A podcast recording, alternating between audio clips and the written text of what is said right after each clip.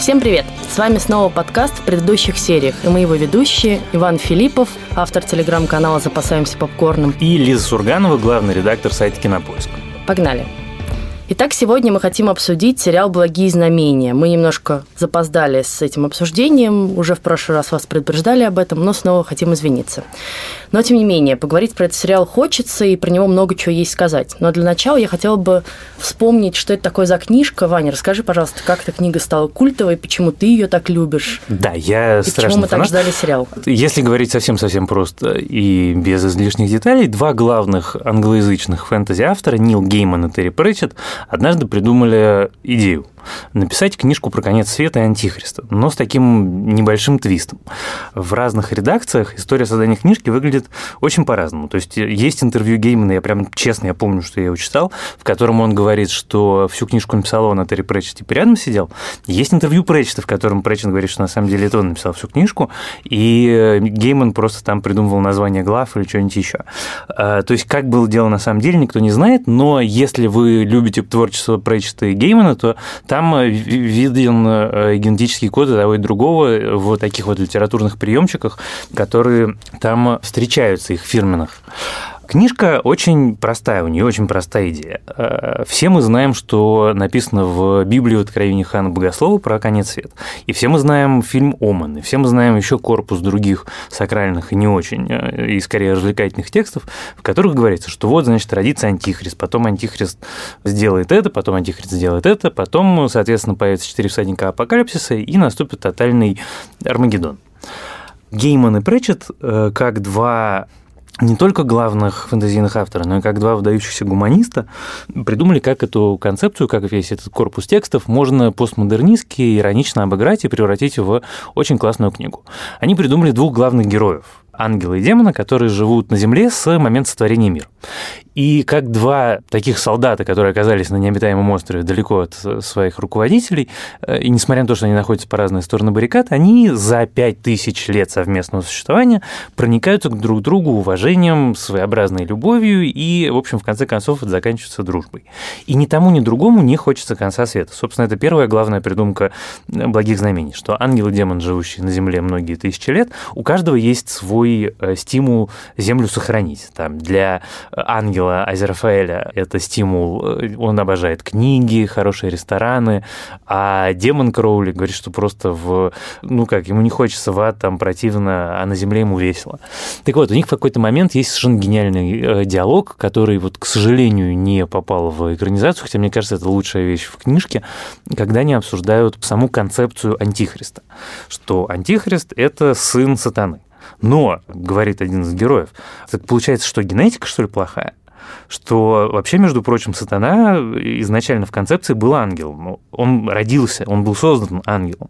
То есть генетика у него должна быть ангельская. Это примерно то же самое, как сказать, что если мама крыс попала в крысоловку, у нее отрубила хвост, значит, все ее дети крысята тоже будут бесхвостые.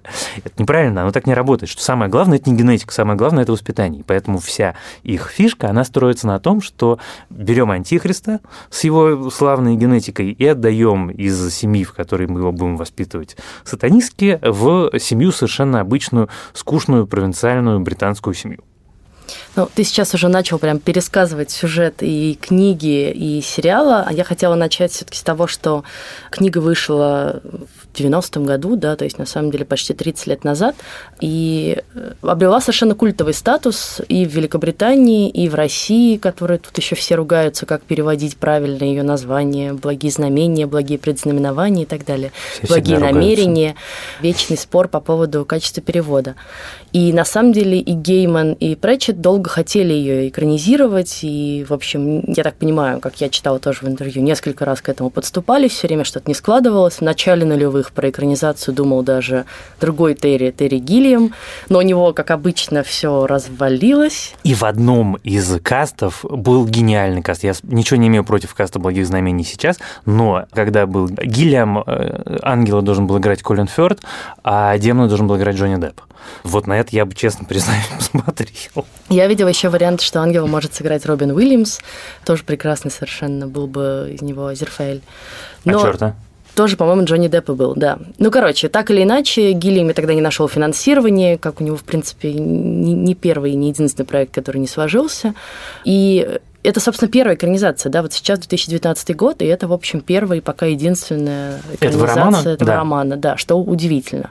И тут важно сразу сказать, что Нил Гейман, собственно, шоураннер этого сериала, и написал, переписал, адаптировал сценарий, и, собственно, ну, в общем, отвечает за большую часть того всего, что там появилось. Да, и это как раз на самом деле может быть одна из причин, по которой я сериалом остался недоволен. Это не первый сериал Геймана, который мы смотрим. И американские боги от Геймана, мне кажется, пострадали не меньше, чем несчастные благие знамения. Он очень круто умеет в литературу, и все-таки я продолжаю считать, что он совсем не понимает медиум под названием телевидение. Он пытается заставить э, телевидение делать те вещи, которые телевидение органически не приспособлено делать.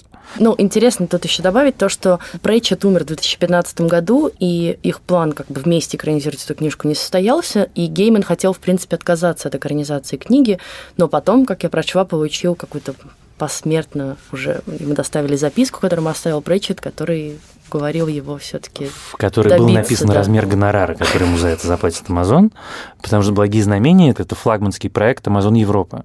И как когда-то Netflix выходил на британский рынок, взяв самую британскую тему, в которую возможно было придумать королевскую семью, позвав лучших режиссеров и лучших сценаристов, все, все оскаровские лауреаты, так и Amazon с экранизацией «Благих знамений», очевидно, совершенно не поскупился ни на что, за все заплатили, все дали, только, пожалуйста, пожалуйста, сделайте нам красиво. Вся Европа, надо сказать, вот это недавно был, вся Европа заклеена э, рекламой благих знамений, ну, потому что Амазону очень важно завоевывать этот рынок. Ну и, в общем, экранизация получилась действительно большой, с э, потрясающим совершенно актерским составом, хотя и не всегда удачным попаданием. Да. Собственно, двух главных героев играют Майкл Шин и Дэвид Теннант. Помимо них там есть Фрэнсис Макдорманд, который играет голос Бога. Там Ой, есть... давай мы отдельно прям про это поговорим, отдельно поговорим про Фрэнсис да, Макдорманд. Там есть Бенедикт Камбербэтч, который, собственно, озвучивает сатану, но, к сожалению, появляется всего на пару реплик. Там есть просто великолепный Джон Хэм, мне кажется, это его одна из лучших ролей в роли Архангела Гавриила. Такой совершенно потрясающий каст. Но что же, на твой взгляд, не получилось? Почему тебя сериал разочаровал? Да, подожди, вот это ровно тот самый момент, когда ты говоришь, что вы к моей рецензии на «Благие знамения» написали заголовок про то, что он провалился. Да, это так, а, потому что Ваня написал, в общем, довольно расстроенную рецензию. Мы решили сказать прямо, что сериал провалился, а Ваня не согласился с этим. Переименовали в разочаровал. Вот, да, еще меня ругали, называли земляным червяком в комментариях. Тебя все равно ругали. Возвращаясь к благим знамениям, ты правильно, на самом деле, мне кажется, сформулировала самую важную вещь. Я страшный фанат книжки. Я книжку читал раз 13. Я не читал ее, к сожалению, раз в переводе, поэтому я не знаю, как ее перевели. Но я ее нежно люблю. Это у меня такой мой комфорт-фуд, когда у меня паршивое настроение и не хочется ничего нового. И вот есть люди, которые в этот момент едят мороженое, я в этот момент перечитываю благие знамения. И не ешь мороженое? Нет, не ем мороженое. Ну, в лучшем случае красное вино. Это благие знамения красное вино так, и коньяк. Подкаст резко стал 18+. А, а, дети, не, не, не пейте алкоголь. Так вот, а, я очень хорошо знаю книжку, и когда я смотрел сериал, я думаю, вот это же книжка, книжка, книжка, книжка. И это действительно, ты права, это абсолютное расстройство. Почему? Потому что не второй раз видеть то же самое, что я уже читал многократно, было очень-очень грустно. И странно. Это правда. Если вы не смотрели сериал и не читали книгу, давайте мы сразу скажем, что тут будут разные спойлеры, мы будем обсуждать сериал во всех подробностях. А, если вы читали книгу, то вам, кажется, никак не повредит наше обсуждение, потому что сериал практически дословно, дословно. ее воспроизводит, а местами действительно дословно повторяет фразы, которые ты прям узнаешь, да, и ты правильно заметил в своей рецензии еще, что кажется, это делается только для того, чтобы вставить любимую фразочку, которую не хочется потерять, да? Да, ну вот давай прям сразу, чтобы два раза не вставать, когда после прекрасной сцены, где сжигают последнюю британскую ведьму, ее потомки находят э, знаменитую книгу предсказаний. И эта сцена в книге, это действительно великая сцена, потому что там страшно смешно, э, как это называется, вот эти цитаты, вынесенные на задний форзац. Лиза Сурганова считает эту книгу блестящей, лучшей, срочно ее купить. И в книге э, эта сцена с знаменитыми персонажами персонажами, с кто там у них был, господи, Заратустра, кажется, там был, кто-то еще, ну, то есть какие-то такие знаменитые э, исторические, полуисторические персонажи, помещенные в совершенно современный контекст литературной рекламы, которую мы все знаем. И в формате книги, когда ты это читаешь и представляешь, это страшно смешно. Но когда у тебя два актера стоят и читают, что написано на форзаце книги, что вот этот вот ее похвалил, ты в этот момент чувствуешь знаменитое чувство испанского стыда, потому что говорят они, а неловко тебе. Превосходное и недвусмысленное пророчество Агнессы Псих. На уровне лучших предсказаний Нострадамуса. Урсула Шиптон. Что это значит, Джон? Это значит, Верчу, что пусть Агнеса и умерла, мы должны изучить ее книгу. Потому как твоя мать знала грядущее.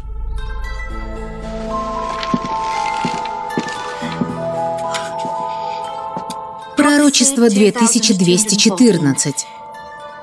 В декабре 1980 года появится яблоко, которое никто не сможет съесть.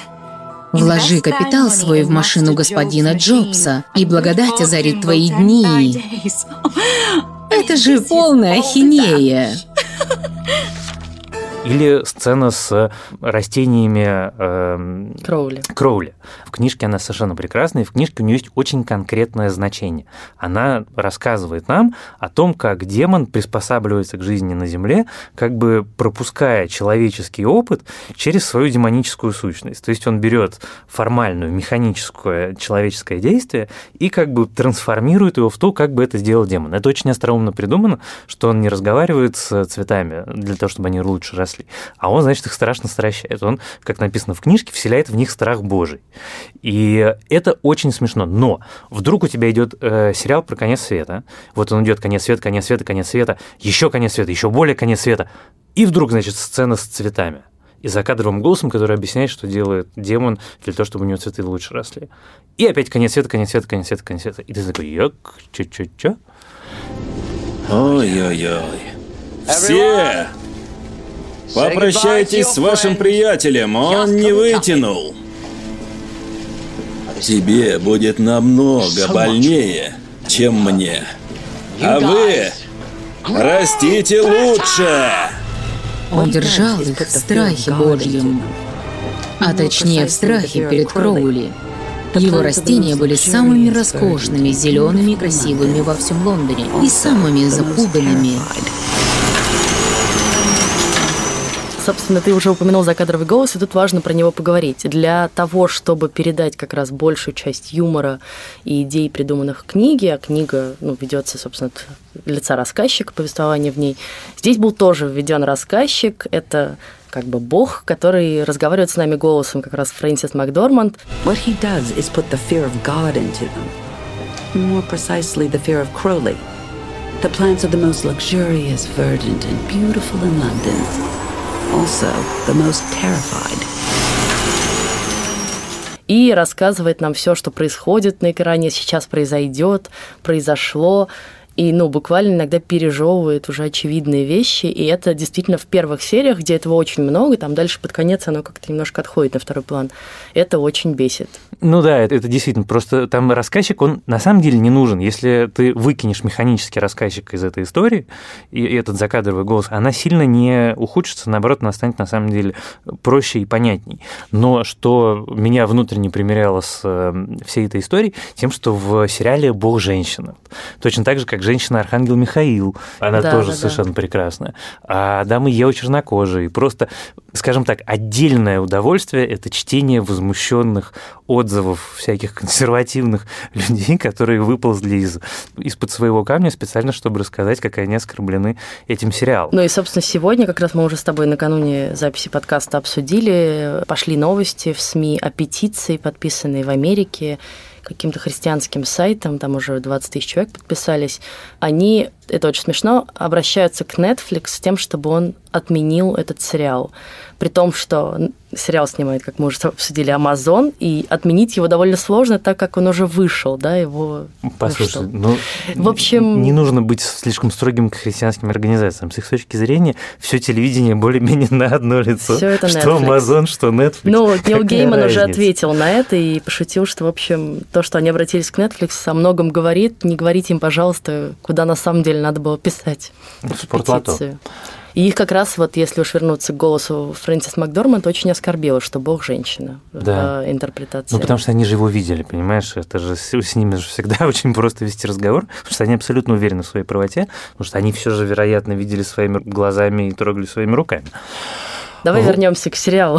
Вот, поэтому, если мы говорим про то, что меня как зрителя расстроило, мне очень хочется от сериала, чтобы я увидел что-то новое. Мне важно, что сериал – это не иллюстрация, это не книжка с картинками. Сериал – это отдельное художественное произведение, и оно должно чего-то добавлять, что-то новое говорить и что-то важное мне сообщать, чего я не получил в книжке.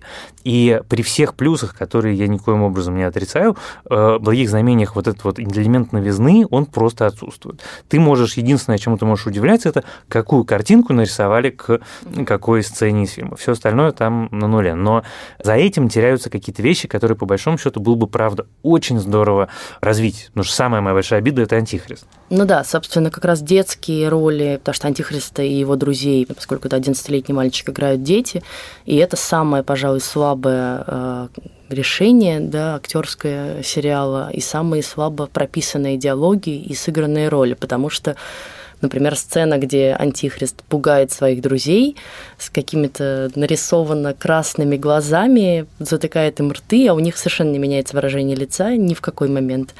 Это меня просто страшно раздражало. И мальчик, в общем, тоже какой-то неубедительный. Не чувствуешь в нем ни антихриста, ничего. Было бы отлично, если бы ядерные бомбы взорвались и все началось заново и как следует. Мы бы все наладили. Если бомбы взорвутся, погибнут люди. Как мать еще нерожденных поколений, я против. Вы не пострадаете, я позабочусь. Было бы круто остаться одним во всем мире. Мы бы играли в войну настоящими армиями. Но людей же не останется. Все умрут. Я сотворю новых людей. Адам, прошу, мы хотим домой. Я хочу к маме и папе. Нет, я сотворю вам новых родителей. Прошу, Адам! Адам, что ты делаешь? Ну да, я понимаю, что ты имеешь в виду раздражало. Меня не раздражал продакшн, меня раздражала вещь, которой мне страшно не хватало. Вот мальчик, который все время мальчик, мальчик, мальчик, который любит папу и маму, любит... Это отдельная тема и в книжке, и в сериале, что он очень любит место, где он живет, вот эту маленькую деревню, этот, этот овраг, в котором они играют, что это все защищено его любовью. И вдруг он превращается в абсолютного злодея.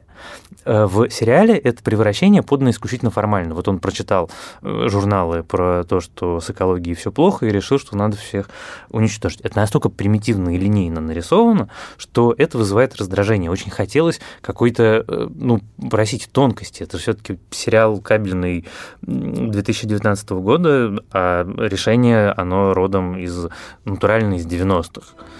Знаешь, почему так нужно, Уэнсли? Идти больше некуда. Да и зачем? Какая жизнь нас ждет?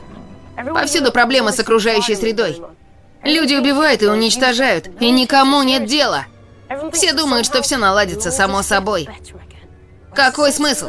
Почему он считает, что нельзя ничего починить? Почему он считает, что все нужно э, обязательно уничтожить? Как происходит вот это вот превращение, если до этого все было нормально? Это абсолютно исчезло из сериала. Этого на самом деле и в книжке справедливости ради не было уж э, излишне много, но в книжке был какой-то намек на внутреннюю трансформацию, на внутреннюю борьбу, на какие-то страсти, которые раздирают его. С одной стороны, в нем борется человеческое, с другой стороны, в нем борется дьявол. Поэтому эпилог книжки, как когда он говорит, что half angel, half demon, all human, он страшно остроумный, точный, глубокий, э, потому что сколько он говорит о человеческой природе. Они же всю вот эту фантасмагорию, весь этот цирк с конями, ангелами и антихристом, они затеяли только для того, чтобы сказать, что люди очень редко бывают или хорошими, или плохими, что они все очень разные. У них есть и такое, и такое. И когда их пытаются, э, как сказать, засунуть в систему координат абсолютно ригидную, которая требует от тебя быть или одним, или другим,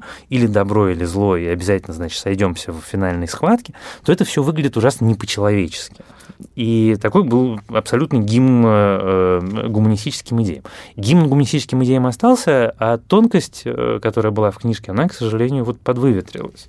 Ну да, и плюс к этому такие вырванные немножко из контекста вот эти то и дело вставленные шуточки, цитаты, сценки, ну, собственно, все то, что ты уже сказал. Но я все-таки хочу э, сказать, что сериал далеко не безнадежен, в нем есть очень крутые моменты, и мне кажется, самое крутое в нем это, собственно, два главных героя, два главных актера, на которых, в общем, все это и держится, и ради которых мне и хотелось досмотреть его до конца, потому что, и я это даже видела в нескольких рецензиях, прям одну и ту же повторяющуюся мысль, что в тех сценах, где присутствуют Азерафаэль и э, Кроули, Кроули все прекрасно, все очень динамично, живо, смешно и так далее. Как только они уходят из кадра, все немедленно начинает сыпаться, второстепенные персонажи довольно картонные и служат только какому-то такому движению сюжета. Формальному и, движению Да, сюжета. формальному движению сюжета. И, в общем, это, конечно, большая заслуга актеров, про которых мы уже немножко сказали, Майкла Шина и Дэвида Теннанта. Майкл Шин вообще, мне кажется, бог, особенно после этого сезона телевизионного, где он одновременно сыграл в Good Fight. Как, если вы не смотрите Good Fight, я не знаю, посмотрите хотя бы этот сезон, это очень смешно. Он там играет такого упоротого британского адвоката, который, значит, нюхает э, все, что можно нюхать, употребляет все, что можно употреблять. Трахает врет. со всем, что можно трахать. Да, офис его выглядит как какой-то просто бордель с красными обоями, шелковыми какими-то простынями, статуями и прочим. И контраст вот этот, где он играет такого очень чопорного, консервативного ангела, э, тоже очень британского по-своему, очень крутой.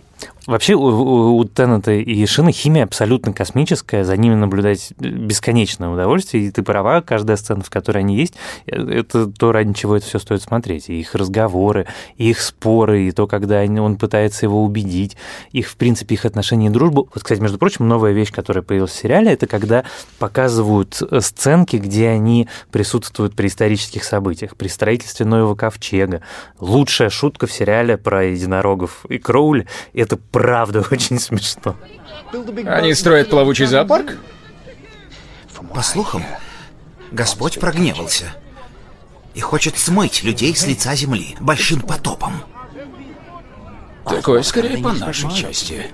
Да, но когда все закончится, Господь явит всем штуку под названием «Радуга». Как обещание больше никого не топить. Как гуманно. Всевышнего не судят змей. Пути Господни... Ты хочешь сказать, неисповедимые?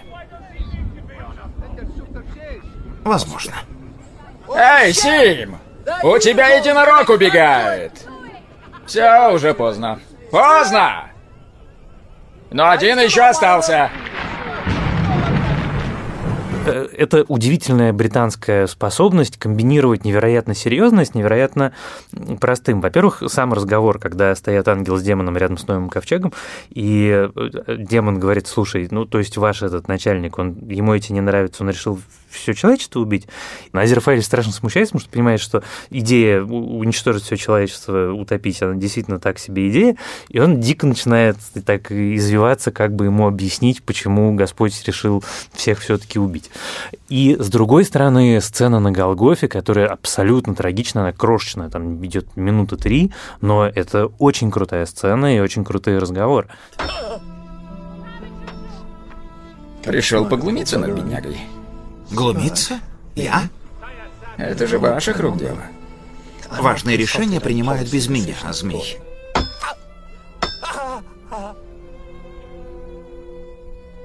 Ты был знаком с ним? Да, умный молодой человек. Я показал ему все царства мира. Зачем? Он же плотник из Галилеи. Куда уж ему путешествовать? Должно быть больно. Что? Он такого сказал, что все так взъелись? Будьте добры друг к другу. О, тогда ясно. И, в принципе, идея вот показать дружбу Кроули и Азерафеля сквозь века, она самая классная из придумок сериальных. Слушай, она, с одной стороны, симпатичная, но там при этом сценки, не знаю, к четвертой я немножко утомилась. Ну, потому что, ну, в каждой сцене они показывают примерно одно и то же. Да, значит, одного тянет к добру, другого к злу. Каждый пытается немножко перетянуть э, другого на свою сторону. Они пытаются подружиться, как-то друга спасают, помогают. Ну и ты уже какой-то ну, очередной такой сцене от этого просто устаешь. Вот, их надо было, мне кажется, делать поменьше. Но в целом, да, задумка симпатичная. И еще из нового все-таки, да, не могу не сказать еще раз, что вот персонаж персонаж Архангела Гавриила, почти, по-моему, не прописанный в книге или как-то очень условно в исполнении Джона Хэма, это прям, мне кажется, третья, наверное, лучшая роль в этом сериале. «Война на небесах» началась задолго до сотворения Земли. Кроули и остальные были изгнаны, но эта проблему не решила. Полагаю, нет. Но еще одна война не обязательно. Правда же? Мы ценим твои гипотезы, Азерафель. Но, боюсь, у нас есть другие дела. Земля сама себя не уничтожит. И вот это все время его улыбочка совершенно дьявольская на самом деле. Да, маниакальная, когда видно, что он очень хочет уничтожить Землю, вступить в борьбу с силами зла. Все ради того, чтобы просто устроить драку, на самом деле, вот эту войну, в которой кто-то должен выиграть. Это, в общем, очень круто сыграно. Мне страшно понравилась сцена родов Антихриста, э, когда этот американский посол, э, находящийся в кабинете у президента США, по видеосвязи, по скайпу смотрит, как его жена рожает в Англии. Это, это очень смешно сделано. Дыши, дорогая, просто дыши. Тед, я дышу, черт возьми! Почему ты не со мной? Дорогая, я с тобой. А еще я с президентом. Привет, Гарри. Прости, что украл твоего мужа. Роды — это самое радостное событие между двумя людьми. И я не пропущу ни секунды. Тед? Да очень, э, мне кажется, любопытное, э, как сказать, визуальное решение этого фильма. Потому что в какой-то момент, когда, помнишь, уже в настоящем они расследуют, куда делись монашки, и они приезжают в монастырь, который теперь, э, это как это называется, центр... Центр какого-то досуга. Корпоративные да, игры для, да. Да, для унылых офисных клерков. И момент, когда э, Кроули решает одного из них напугать и превращается в демона. Вот этот вот кусочек, и я такой сижу, думаю, ну как же так? Это спецэффект натуральный из 90-х годов второго, если не третьего. И потом я понимаю, что на самом деле весь сериал, он специально выполнен таким образом, что несмотря на то, что у них есть в их распоряжении огромный бюджет, это мы знаем, и огромная машинерия профессионального Голливуда со всеми лучшими студиями спецэффектов, вот это вот подчеркивает подчеркнутая искусственность и подчеркнутая немножко театральность всех спецэффектов, начиная от Дамского сада и заканчивая появлением сатаны, она такая сознательная. Это такой вот такая дань уважения Претчету, который при жизни своей очень любил экранизации своих романов, которые делал Скай, британский. Вот как раз в их случае, которые не нарочно, а просто вынуждены из соображений бюджета, были очень простые с точки зрения всяких CGI и визуальных решений. И они вот как-то так решили почтить, сделав это чуть-чуть сознательно более э, просто и местами даже примитивно. Ну, если мы уже говорим про визуальное решение, мне кажется, у сериала совершенно гениальная заставка, такая нарисованная в духе сюрреалистических мультиков, не знаю, а-ля «Желтая подводная лодка», вот ты сразу вспоминаешь что-то такое из классического классической тоже уже британской истории. Очень здорово сделано. Ну и помимо этого, конечно, просто очень стильный сериал получился. И как одеты и Теннант, и Шин, и вот Шин в этих своих жилетиках, и вот у него там часы на цепочке, такой кролик абсолютно из Алисы, да, с белыми еще волосами, и Теннант, который с, значит, взъерошенными волосами, в каких-то косухах, черных костюмах, ботинках с острыми носами, и, конечно, у него в каждой сцене, по-моему, буквально в каждой новые, значит, солнечные очки, какой-то новый, ну, да, офигенной формы. Фишка. Ну, в общем, если один такой чопорный э, британский джентльмен, то другой настоящий британский панк. Они две стороны этой культуры как как-то отображают. Ну, вообще весь сериал, отдадим им абсолютно должное, он абсолютно английский. Это абсолютно европейское британское произведение, в котором нету просто ни грамма э, влияния голливудского, а наоборот, как э, любит делать Прэчет и Гейман, они его страшно стебут. Хотя зачем-то одну из героинь, собственно, вот эту юную ведьму, Анафиму, сделали американкой, хотя в оригинале она была, в общем, такой же англичанкой. Потому что надо потом показывать в Америке, а английские сериалы переходят довольно сложно. Поэтому, не, это все понятно. Но как бы зачем сделать американкой, все, в общем, понятно. Я думаю, что это было для того, чтобы вставить шутку про акции Apple, что вот им, значит, их эта ведьма, прапрапрабабушка предсказала, что в каком-то 80-м году нужно будет закупить акции Apple, и они их закупили и разбогатели на это. Да, и хорошо Америке, продали. Это, кстати, да, эта тема. Вот. Возвращаясь к, мне кажется, что все э, родовые травмы этого сериала притащил с собой товарищ Гейман. Потому что писателей нельзя пускать в шоуран шоураннера. Ну, нельзя опускать шоураннера. Это как если бы Джорджа, прости меня, Мартина пустили шоуранить сериал «Игра престолов», мы бы сейчас, после семи сезонов, мы бы заканчивали первую книгу. Вот в лучшем случае, скорее всего, ну, может быть, может быть, начали бы уже вторую, в первой, третьей, но вряд ли. Потому что это разные медиумы. И люди, которые работают в одном медиуме, очень редко работают хорошо в другом. Там, я не знаю, э, великий Стивен Кинг, с которого нужно брать э, всем пример, у него идеальный подход к экранизациям его романов. Он их продает, после этого практически не влезает в творческий процесс, если его специально не просят. Вот его недавно специально попросили, вышло, честно говоря, так себе. Потому что ну, автор относится к своему роману как к живому э, ребенку. И ты говоришь, слушай, а давай мы пальчик отпилим. Ты говоришь, нет, нет, как же это мой пальчик, я же его сам, понимаешь, рожал, делал, ну куда? Вот, и в результате оно все как бы отращивает новые руки, ноги и переползает таким страшным образом на телеэкран, получается неудобно.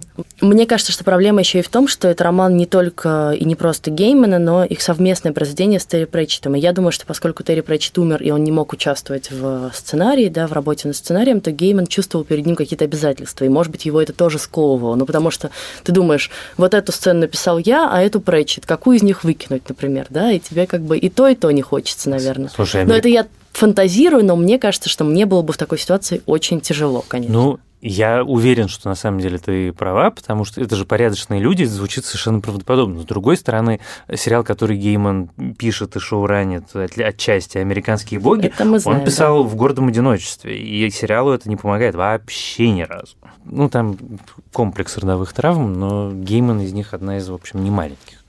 Ну хорошо, закончим вот. разговор все же тем, что да, сериал нас много чем разочаровал, порадовал актерскими э, достижениями, порадовал стилистикой, но ну что, шестерка из ну десяти? Вот у тебя так, а я сейчас это иначе сформулирую. Меня он даже не разочаровал, меня он расстроил, но я э, хочу сказать вот что, что если у вас нету супер высоких ожиданий, если это не ваш любимый роман, если вы не читали его миллион раз, и, может быть, вообще даже никогда не читали, то вы, скорее всего, получите большое удовольствие, потому что это очень симпатично сделанная штука, у которой, разумеется, есть какие-то недостатки, но значительную часть из них люди, относящиеся к сериалам, как сказать, проще, чем я, простите, могут даже и не заметить.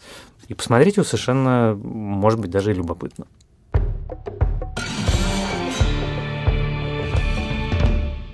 Ну а сейчас время для нашей уже почти регулярной рубрики. Мы с Ваней обсуждаем и рассказываем друг другу про новые сериалы, которые каждый из нас начал смотреть, но мы еще не дошли до того, чтобы обсудить их здесь вот вдвоем. Вань, начинай. Ты про что хочешь поговорить? Так, у меня два новых сериала, которые я сейчас смотрю, из многих сериалов, которые я сейчас смотрю. Это премьерные. Это «Эйфория» HBO и совершенно замечательный новый сериал, который придумали Мэтт Дэймон и Бен Аффлек, который называется «Город на холме».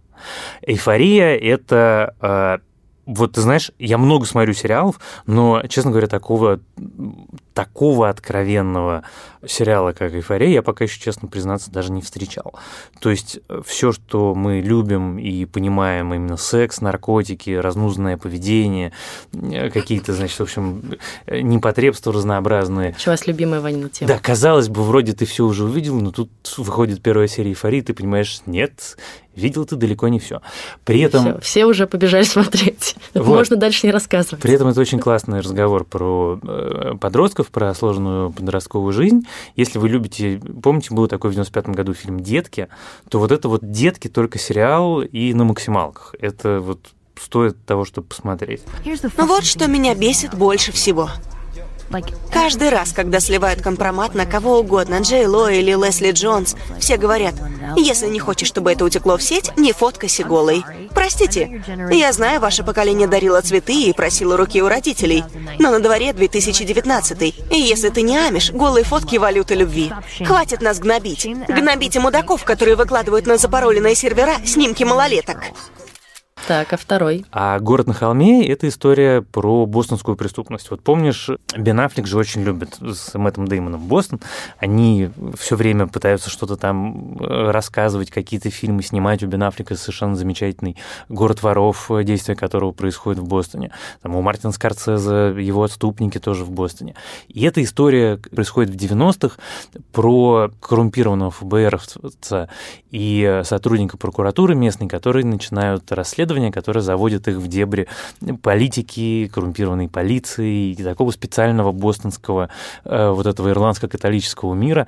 Невероятно атмосферно, круто снято, и в главной роли Кевин Бейкон, который играет просто это все с каким-то таким колоссальным удовольствием, что невозможно оторваться. И это, соответственно, такой криминальный триллер э, в декорациях 90-х годов.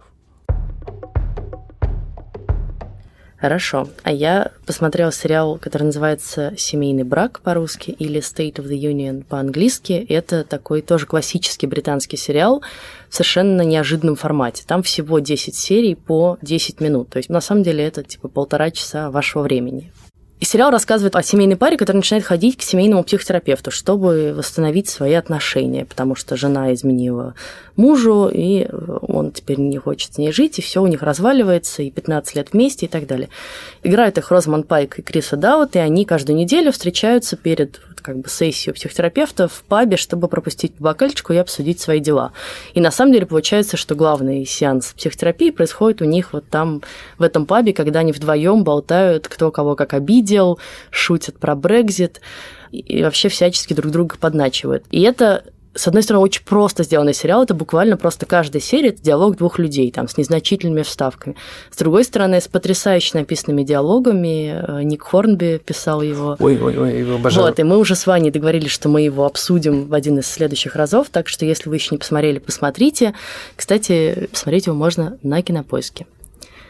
Ну и на этом мы с вами прощаемся. Я напоминаю, пожалуйста, ставьте нашему подкасту оценки в iTunes, подписывайтесь на него там же э, в iTunes и в Яндекс Музыке, пишите отзывы, мы их все внимательно читаем, нам очень приятно видеть столько хвалебных отзывов, мы принимаем во внимание ваши замечания стараемся друг друга не перебивать. Вот, вот, вот, между прочим, я хотел сказать, что в этом выпуске я вообще ни разу Лизу не перебил.